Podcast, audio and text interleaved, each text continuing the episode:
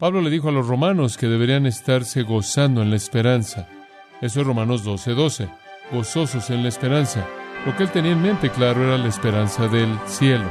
Y la esperanza del cielo debería traer gozo a nuestros corazones.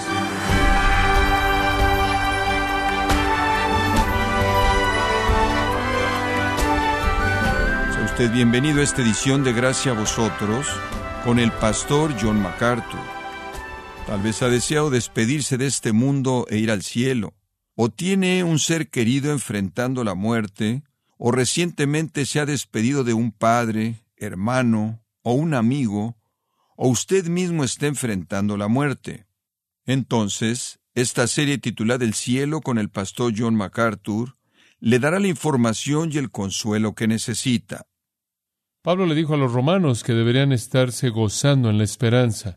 Eso es Romanos 12:12. 12. Gozosos en la esperanza. Lo que él tenía en mente, claro, era la esperanza del cielo. Y la esperanza del cielo debería traer gozo a nuestros corazones. El predicador en Eclesiastés, ahí en el Antiguo Testamento, capítulo 7, versículo 1, tuvo razón cuando él dijo, el día de la muerte de uno es mejor que el día del nacimiento de uno. Pero cuando él lo dijo, lo quiso decir de una manera cínica. Él dijo que el día de la muerte de uno es mejor que el día del nacimiento de uno, porque la vida no tenía sentido para él. Pero podemos decirlo porque tenemos la esperanza del cielo, la esperanza de gozo. Pablo dijo, porque para mí el vivir es Cristo y el morir es ganancia. Y él expresó la misma esperanza gozosa y maravillosa. ¿Y qué es lo que hace que la muerte sea gozosa? ¿Qué es lo que hace que la esperanza sea gozosa? Es el prospecto del cielo. Nosotros que conocemos, llamamos al Señor Jesucristo, nos dirigimos a un lugar eterno en donde viviremos, que la Biblia llama cielo. El cielo es el lugar de la morada de Dios, es el hogar de Dios de manera única, y aunque Él está en todo lugar, en todo momento, el lugar único de su residencia, su morada, es el cielo. Todo lo que es preciado para nosotros está en el cielo. Nuestro Padre está ahí, nuestro Salvador está ahora ahí, nuestros colegas santos del Antiguo y Nuevo Testamento están ahí, nuestro nombre está ahí, nuestra herencia está ahí, nuestra recompensa está ahí, nuestro tesoro está ahí, nuestra ciudadanía está ahí, el cielo es nuestro hogar. Únicamente somos extranjeros en esta vida. La Biblia nos dice también que los ángeles santos están ahí. En Isaías 6 usted tiene un retrato de Dios alto y sublime, exaltado en su trono celestial, y rodeándolo están los ángeles santos. Usted lo vuelve a encontrar en Mateo 22, 30 y en Lucas capítulo 15, versículo 10, que los ángeles están en el cielo. Dice claramente que ese es el lugar en donde los ángeles santos viven. Entonces el cielo es el lugar donde Dios vive, el cielo es el lugar donde los ángeles santos viven, y el cielo es el lugar en donde los santos viven ahora, que ya se fueron de este mundo y donde el resto de nosotros algún día estaremos. Inclusive ahora, aunque no estamos en el cielo, estamos viviendo en los lugares celestiales. Esto es, tenemos una probada de gloria divina porque tenemos al Espíritu Santo morando en nosotros y ya podemos ver el poder celestial de Dios operando a través de nosotros. Conocemos algo del gozo del cielo, algo del amor del cielo, algo del poder del cielo, algo de la bendición del cielo, concedidos a nosotros en Cristo por la presencia del Espíritu Santo, quien nos da amor, gozo, paz, paciencia, benignidad, bondad, fe, mansedumbre, todas esas cosas de manera completa llegan a ser reales de manera plena en el cielo. El Espíritu Santo entonces es la garantía, el enganche o la promesa de las bendiciones venideras. Es casi como si ser un cristiano, en cierta manera, es disfrutar de los entremeses antes de que el plato fuerte venga en el cielo.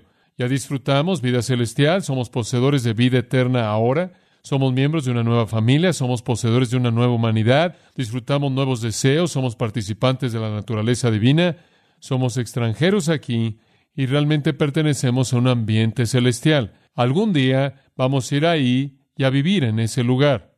Ahora, como dije, muchos ya están ahí esperándonos. Santos del Antiguo Testamento están ahí y aquellos que han muerto desde la muerte y resurrección de Cristo también están ahí. Aprenderemos más adelante que sus espíritus ahora están esperando la resurrección de sus cuerpos. Entonces están ahí ahora en espíritu, esto es, la persona real están ahí, pero el cuerpo glorificado que espera el tiempo de la segunda venida de Cristo no está ahí todavía. No obstante, están ahí ahora. los santos del Antiguo Testamento, los santos del Nuevo Testamento, esto es, de cualquiera de los dos lados de la cruz, aquellos que en fe aceptaron la voluntad y el camino de Dios a la salvación, están ahí en la presencia de Dios en este momento. Y realmente creo, y esto es después de años y años de estudio bíblico, que el momento en el que cualquier santo de Dios murió, se fue inmediatamente al cielo, fuera Antiguo Testamento o Nuevo Testamento. Algunas personas, algunos teólogos medievales enseñaron que cuando un santo en el Antiguo Testamento moría, se iba a lo que más tarde fue llamado limbus partum, el limbo de los padres. Él fue a una especie de lugar de espera, una especie de lugar en donde usted esperaba hasta que Cristo muriera. Y después de que Cristo murió y fue al cielo, usted entonces podía ir al cielo. Pero no creo que el Antiguo Testamento realmente verifique eso. Creo que no hay nada que indique en el Antiguo Testamento que había un lugar de espera. Creo que cuando un santo del Antiguo Testamento moría, él iba a la presencia de Dios. Cuando un cristiano en el Nuevo Testamento muere, él va a la presencia de Dios. Por ejemplo, si fuéramos a ver los salmos simplemente como un par de ilustraciones, en el Salmo 16 dice en el versículo 11, me darás a conocer el camino de la vida. Ahora aquí está el salmista con esperanza conforme él enfrenta la muerte. Él dice, Jehová no dejará que su carne enfrente o vea corrupción, él no abandonará su alma, la tumba o el Seol, sino que tú me darás a conocer el camino de la vida. Y después esta afirmación, en tu presencia hay plenitud de gozo, a tu diestra hay delicias para siempre. La expectativa del salmista era que al dejar este mundo, él se iría a la presencia de Dios a su diestra para encontrar delicias para siempre y plenitud de gozo. Observe el Salmo 23. En el Salmo 23, ese hermoso salmo del pastor, Jehová es mi pastor, nada me faltará. En lugares de delicados pastos me hará descansar, junto a aguas de reposo me pastoreará. Restaura mi alma, por caminos de justicia él me guía por causa de su nombre. Después esto, aunque ande por valle de sombra de muerte, no temeré mal alguno, porque tú estás conmigo. No hay lugar al que usted vaya cuando camine por valle de sombra de muerte, en donde Dios no esté con usted, y el cielo es donde Dios está. Tu bar y tu callado me infunden aliento. Preparas mesa delante de mis angustiadores, unges mi cabeza con óleo, mi copa está rebosando, ciertamente el bien y la misericordia me seguirán todos los días de mi vida. ¿Y después qué? ¿Y después me iré al limbo? No, no hay limbo aquí. Después, en la casa de Jehová moraré. ¿Y dónde está la casa de Jehová? En donde Dios mora. Él mora en el cielo. La esperanza del salmista era estar ausente del cuerpo y estar presente con el Señor. Exactamente lo que el apóstol Pablo dijo en 2 Corintios capítulo 5. Entonces yo creo que cuando un santo del Antiguo Testamento moría, él iba a la presencia de Dios. Si usted ve, por ejemplo, Mateo 17 y la transfiguración de Cristo, usted recordará que en ese monte en donde Cristo fue transfigurado, Moisés y Elías aparecieron. Aparecieron. Mantenga en mente que Cristo no había muerto aún y no había resucitado aún de los muertos. Sin embargo, allí estaban Moisés y Elías, obviamente, obviamente seguros en la presencia de Dios y llevados a esa escena maravillosa. Tome, por ejemplo, Lucas 16, en donde usted tiene a Lázaro, el mendigo, que murió, dice, y cuando él murió, él fue visto en el seno de Abraham. Y tanto él y Abraham son vistos en un lugar juntos, un lugar de bendición. Yo creo que un lugar en la presencia de Dios. Ahora, si usted entiende lo que el seno de Abraham significa, o el pecho de Abraham, podría ayudarle. El retrato es un retrato de un banquete oriental en donde se reclinaban. Así lo hacían. Tenían lugares donde se reclinaban y un banquete y era un acontecimiento prolongado en donde usted se reclinaba y comía y había celebración y música y conversación y un banquete seguía por mucho tiempo. De hecho, una boda podía llevarse a cabo por siete días de comer y comer y los invitados se quedaban en el hogar y entonces reclinarse en la mesa era muy común. La configuración del reclinarse causaba que la cabeza de una persona estuviera en contra del pecho de otra. Por ejemplo, digamos que Abraham está reclinándose de esta manera y Lázaro está reclinándose de esta manera. Lázaro Estaba hablándole a Abraham alrededor del nivel de su pecho, esa es la idea, y si usted estuviera sentado al otro lado de la mesa, le parecería como si casi Lázaro tuviera su cabeza sobre el pecho de Abraham, muy parecido como fue con Juan el apóstol, quien estaba colocando su cabeza en el pecho de Cristo, en su seno, ahí en la última cena, teniendo esa posición reclinada, en donde estaban así sus cabezas, tenían conversaciones de esa manera. Usted ciertamente no quería tener una conversación con los pies de alguien. Y entonces usted se posicionaba en donde dos cabezas estaban juntas y después dos cabezas iban juntas por aquí. Y entonces estar en el seno de Abraham significaba estar reclinado en una mesa de banquete en una celebración de gozo. Y el retrato es la presencia de Dios, la casa de Dios, la mesa de celebración. Esa es la idea. Y, además, el hombre más honrado en la historia de los judíos fue quién? Abraham. Y si usted estaba reclinado cerca del pecho de Abraham, usted estaba sentado al lado del invitado de honor. Y aquí está un mendigo quien pasó su vida entera con absolutamente nada, teniendo intimidad personal con la persona más grande que jamás vivió hasta ese entonces, excepto por Juan el Bautista, pero en la historia judía el más grande. Aquí está este mendigo anónimo reclinado junto al invitado de honor. El retrato entonces es un retrato de un banquete, un retrato de una celebración, un retrato, por así decirlo, de la casa de Dios y la fiesta que Él prepara para aquellos que vienen a su presencia. Lázaro pudo haber tenido una vida terrenal de enfermedad y él tuvo que mendigar para existir, pero él estaba en el lugar de el honor más elevado con el padre más grande de Israel, esto es Abraham. Y entonces usted tiene ese lugar llamado el seno de Abraham. Usted también tiene otro término usado para hablar del cielo en el Antiguo Testamento, en el tiempo antes de la resurrección. Observe junto conmigo por tan solo un momento Lucas 23. Y vamos a seguir a partir de este punto en particular, pero quiero establecer esto en su mente. Lucas 23. Ahora, ¿se acuerda usted del ladrón en la cruz? Este es el relato de eso. Y él le dice a Jesús en el versículo 42, acuérdate de mí cuando vengas en tu reino. Y él le dijo, ahora mantenga esto en mente. Vamos a regresar a esto. De cierto te digo que hoy estarás conmigo en qué? En el paraíso. ¿En dónde está eso? Alguien dice, bueno, ese es el mismo limbo. No. ¿En dónde está el paraíso? Bueno, vas a estar conmigo ahí hoy, vas a estar conmigo hoy, ahí.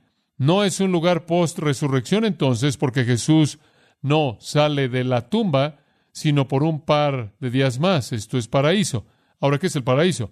Bueno, para descubrirlo, lo único que tiene que hacer es ver si usted puede encontrar el paraíso en algún otro lugar en las Escrituras. Y podemos en Segunda de Corintios 12. Esto es mucho tiempo después de la resurrección, mucho tiempo después de la crucifixión. Y Pablo dice, Versículo 2, conozco un hombre, él está hablando de sí mismo en Cristo, quien hace 14 años atrás, si en el cuerpo no lo sé o fuera del cuerpo no lo sé. En otras palabras, él tuvo una experiencia que realmente no entiende, Dios sabe. Dicho hombre fue arrebatado al tercer cielo. Él dijo, el Señor me llevó al cielo. Él dice, conozco a ese hombre, sea en el cuerpo o fuera del cuerpo, Dios lo sabe, no lo sé. Fue arrebatado, ¿qué? Al paraíso. Entonces, sea lo que fuera el paraíso antes de la resurrección, todavía lo es después de la resurrección, y la única conclusión a la que usted puede llegar es que el paraíso es el cielo. El seno de Abraham es el cielo, el paraíso es el cielo. A donde un santo se va cuando él muere, la presencia de Dios es el cielo, es el tiempo de celebración, es el tiempo de fiesta, es la casa del Padre. Y Él tiene ahí el banquete y usted está ahí para todo el gozo que Dios puede proveer de manera posible para sus santos. Sea que usted esté antes o después de la resurrección, creo que ausencia del cuerpo es presencia con el Señor. No creo que los santos del Antiguo Testamento fueron un lugar de espera. Creo que fueron a la presencia de Dios. Y moraré en la casa de Jehová por siempre. Así dice el salmista. Entonces, el cielo es el lugar en donde Dios vive y es experimentado y conocido de manera plena por sus ángeles que lo adoran y el cielo es el lugar en donde los santos que han muerto viven en sus espíritus y sus cuerpos serán resucitados para unirse a sus espíritus. Vamos a aprender más de eso más adelante. Y hasta que lleguemos ahí vivimos en los lugares celestiales, lo cual significa que disfrutamos de la vida eterna y toda la bendición del fruto del Espíritu aquí y ahora, lo cual es una probada de la gloria divina. Y esperamos el día cuando seremos como Cristo, cuando le veamos como Él es, cuando veamos al Cristo que compró la vida y la inmortalidad y llevó a la luz un nuevo tipo de humanidad de resurrección. Esperamos ver eso y seremos como Él cuando eso suceda. Entonces el cielo es un lugar donde Dios mora, los ángeles moran y los redimidos que han muerto moran. Eso responde a la pregunta que es el cielo. Aquí está nuestra segunda pregunta. ¿Dónde está el cielo? ¿Está usted listo para eso? ¿Dónde está el cielo? Ahora, quiero que sepa que el cielo es un lugar, es un lugar como los ángeles, en que Los Ángeles es un lugar, no es un lugar como Los Ángeles en términos de lo que Los Ángeles es. Es un lugar como Los Ángeles en términos del hecho de que Los Ángeles esté en algún lugar, y así también el cielo.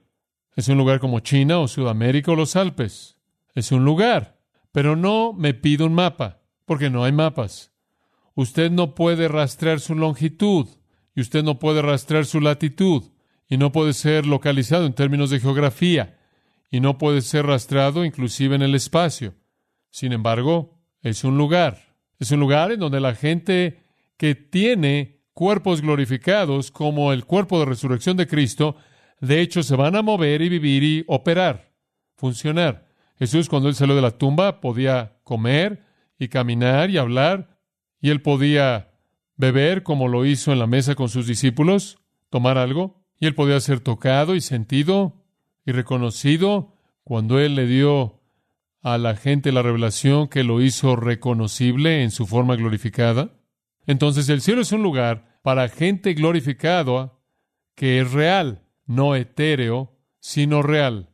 Es un lugar. Dice usted, bueno, ¿en dónde está? Está arriba. El cielo está arriba. Pablo dice que él fue arrebatado al tercer cielo. 2 Corintios 12.2. 2 Corintios 12.2. Jesús nos recordó que cuando Él vino a la tierra, Él descendió. Y cuando Él regresó al cielo, Él ascendió. Efesios 4, 8 al 10. Está arriba. Él descendió y regresó arriba. Ahora los ángeles le dijeron a los primeros discípulos en Hechos 1.11 que este mismo Jesús, que es tomado de vosotros, vendrá de la misma manera como lo vieron irse. Cuando el Señor regrese, primera de Tesalonicenses 4.16 dice, Él descenderá del cielo y seremos arrebatados de la tierra al cielo. Primera de Tesalonicenses 4.17 dice que seremos arrebatados. Cuando Dios contempla a sus criaturas, Salmo 53, 2 dice que mira hacia abajo. Y cuando el hombre contempla a Dios, según el Salmo 121, él mira hacia arriba. Cuando a Juan se le dio una visión del cielo en Apocalipsis 4, la palabra vino a él. Ven aquí arriba y te mostraré el cielo. La nueva Jerusalén, la cual es el lugar eterno de morada de los santos, es vista descendiendo del cielo. Entonces, de manera clara, estas y otras escrituras nos dicen que está arriba. Está arriba. Dice usted, bueno, esa es una designación bastante general. Tiene razón, es muy general. Está arriba. Dice usted, bueno, ¿arriba dónde? Arriba en el tercer cielo. Y más allá del espacio infinito está el tercer cielo. Está más allá de todos ellos. Dice usted, bueno, ¿qué tan lejos está eso? Me da gusto que usted preguntó. Pionero 1 en el otoño de 1958 ascendió a 70 mil millas en el espacio y no llegó ahí. Pionero 1 no está en el cielo. El pionero 4 de Estados Unidos ascendió 407 mil millas y hemos estado enviándolas más y más y más lejos y hasta ahora ninguna de ellas está en el cielo. El cielo no tiene pequeñas cosas metálicas flotando ahí. Ninguna de ellas está ahí. Dice usted, bueno, ¿qué tan lejos tiene que usted ir para llegar ahí? Bueno, pensémoslo. Una pequeña lección científica. La Luna está a 211.463 millas arriba. Usted podría caminar ahí. Bueno, en teoría usted podría caminar ahí en 27 años si usted caminara 24 millas al día. Entonces no está tan lejos. Pero cuando usted llega a la Luna, cuando usted llega a la Luna, usted no estará en el cielo. Un rayo de luz alcanza la Luna en 1.5 segundos porque va a 186 mil millas por segundo. Ahora, simplemente digamos que estamos moviéndonos esa velocidad y quizás podemos llegar al cielo. Si pudiéramos ir así de rápido, estaremos en Mercurio en 4.5 minutos. Solo está a 50 millones de millas. Si estuviéramos avanzando a la velocidad de la luz, 186 mil millas por segundo, estaremos en Marte en 4 minutos y 21 segundos. Solo está a 34 millones de millas. Estaremos en Júpiter, eso tomaría un poco más de tiempo, 35 minutos y 11 segundos, porque está a 367 millones de millas. Ahora, si estuviéramos avanzando a la velocidad de la luz, llegaremos a Saturno en una hora, diez segundos. Eso está a 790 millones de millas. Urano, eso es de la palabra griega Uranos, lo cual significa cielo, está a 1.5 billones de millas. Eso tomaría un poco más de tiempo. Neptuno está a unos 3 billones de millas y Plutón billones más. Y seguimos avanzando. Y cuando pasáramos Plutón, estaremos allá afuera y todavía no estaremos en el cielo. No hemos llegado ahí aún.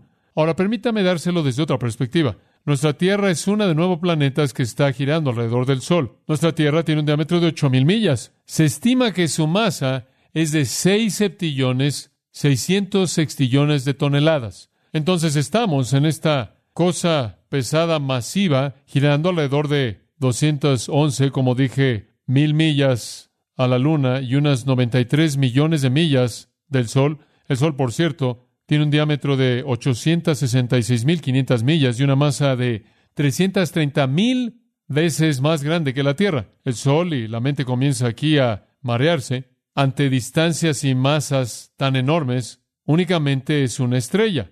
El Sol es una estrella en una galaxia de unas 100 billones de otras estrellas, todas en la misma galaxia. Y Todavía estamos en nuestra pequeña parte del universo.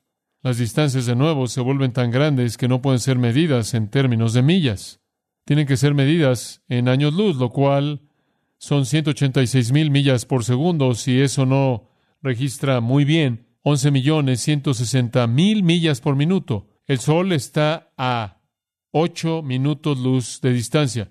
Usted comienza a expander su mente a través de todos estos números y va saliendo de la galaxia y usted simplemente no se puede contener a sí mismo. Por ejemplo, nuestro sistema solar tiene un diámetro de 660 minutos luz, pero la galaxia de la cual es una parte muy pequeña tiene un diámetro de 100.000 años luz. Y eso es simplemente nuestra galaxia. Y escuche esto, hay billones de galaxias.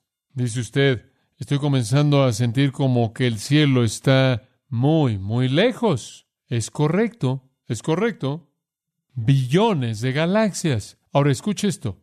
Jesús le dijo al ladrón en la cruz, ¿está listo para escuchar esto? Hoy estarás conmigo en el paraíso. Ahora, eso es rápido. ¿Entiende usted eso? Eso es moverse rápido. Dice usted, ¿cómo puede ser eso? No lo sé. Pablo fue arrebatado y no supo lo que estaba pasando. Él dice, no sé si fue en el cuerpo o fuera de mi cuerpo o nada, simplemente sé que fui arrebatado al tercer cielo y de regreso el mismo día. ¿Cómo puede ser eso? No lo sé, pero ciertamente es divertido pensar en eso. La Biblia dice que es tan rápido que serás cambiado en qué? En el abrir y cerrar de un ojo. Eso no significa parpadear. Eso significa el tiempo que toma para que la luz sea reflejada de la pupila. Así de rápido estaremos moviéndonos tan rápido que es inconcebible. El cielo está arriba y el cielo está lejos, pero el cielo está cercano. Dice usted, ¿cómo entendemos eso? No lo entendemos. Simplemente es algo divertido pensar en esto. El cielo es grande también. Usted necesita saber eso, es grande. ¿Sabe usted qué tan grande es? ¿Está listo para escuchar esto? Tan grande como Dios. Dice usted, ¿qué tan grande es Dios? Él es infinito. Como puede ver, en donde nuestro universo termina, el universo como lo conocemos, el universo de tiempo y espacio, en donde termina, está rodeado por el cielo eterno infinito. Entonces el cielo no está allá arriba, el cielo es. Es la infinidad de la presencia de Dios que rodea el universo casi interminable. Es increíble. Rodea nuestro universo y es tan grande como nuestro Dios. Ahora escuche, el cielo está arriba, está arriba más allá de todo lo que conocemos en el universo material, es tan grande como Dios, es aquello que rodea el universo material como lo conocemos, el cual es billones y billones y billones de años luz en sus extensiones, y es aquello que es el cielo de Dios, el cual rodea este universo y tiene este universo en medio de él. Ahora, usted no puede mantenerse pensando en eso, porque lo que usted tiene más allá del universo que es creado, el universo de tiempo y espacio como lo conocemos, es el infinito. Y es tan infinito como Dios es infinito, y así de infinito es el cielo. No podemos asimilar eso porque estamos cautivos a una mentalidad de tiempo-espacio. No podemos concebir del cielo interminable, eterno. Pero eso es lo que la Biblia enseña. Ahora, la mitad en algún punto de esto, no sabemos cómo todo esto va a funcionar. Mi propia perspectiva es que en el nuevo cielo y en la nueva tierra, al final, el cielo está más allá de lo que vivimos, va a absorber lo que vivimos y lo va a transformar todo en cielo y ya no habrá nada más que cielo. Muy bien. El universo material, como lo conocemos, va a ser exterminado. ¿Se acuerda usted de leer en la Biblia cómo las estrellas van a caer, cómo la luna va a convertirse en sangre, cómo los cielos van a enrollarse como un pergamino y lo que va a suceder es que Dios al final va a hacer que el cielo sea todo. Y esa es la razón por la que es llamado cielo nuevo y tierra, ¿qué? Nueva. Porque habrá una tierra rejuvenecida que será como la joya de cristal a la mitad de todo este infinito cielo vasto. Y Dios lo va a recrear todo. Y dice usted, bueno, ¿por qué la tierra será un punto focal? Porque la tierra es el teatro de la redención. La tierra fue tocada por el Dios encarnado y fue aquí en donde Él derramó su sangre y redimió a su pueblo eterno. Y entonces, en un sentido, el punto focal, en muchas maneras, será la tierra. Y yo creo que un pequeño rincón de la Nueva Jerusalén puede tocar la tierra, pero la ciudad principal en el cielo es llamada la Nueva Jerusalén. Muy bien, es la ciudad principal del cielo.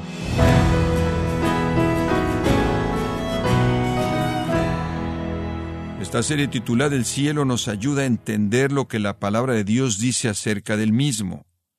Ya aprendimos dónde es y cómo es, y lo más hermoso que si usted es creyente irá al cielo en el momento mismo de su muerte.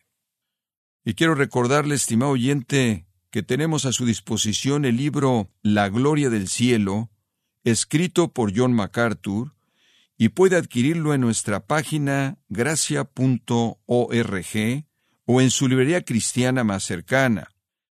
Y también le comento que puede descargar gratuitamente todos los sermones de esta serie El Cielo, así como todos aquellos que he escuchado en días, semanas o meses anteriores en gracia.org. Si tiene alguna pregunta o desea conocer más de nuestro ministerio, como son todos los libros del pastor John MacArthur en español, o los sermones en CD que también usted puede adquirir, escríbanos y por favor mencione la estación de radio por medio de la cual usted nos escucha en gracia a vosotros. Es importante conocer no solo el país y ciudad de donde usted nos escucha, sino también la radio. Para quienes contactan nuestro ministerio por primera vez, pueden solicitar una copia del mensaje de promoción sin costo alguno, un mensaje por oyente únicamente.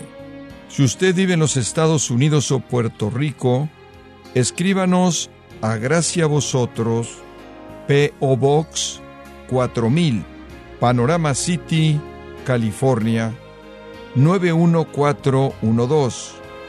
O puede escribirnos a través del siguiente correo electrónico radio arroba gracia.org. Y en nuestra oración que Dios haya obrado en su vida y hablado a su corazón, desafiándole y ministrándole por medio de la enseñanza de su palabra.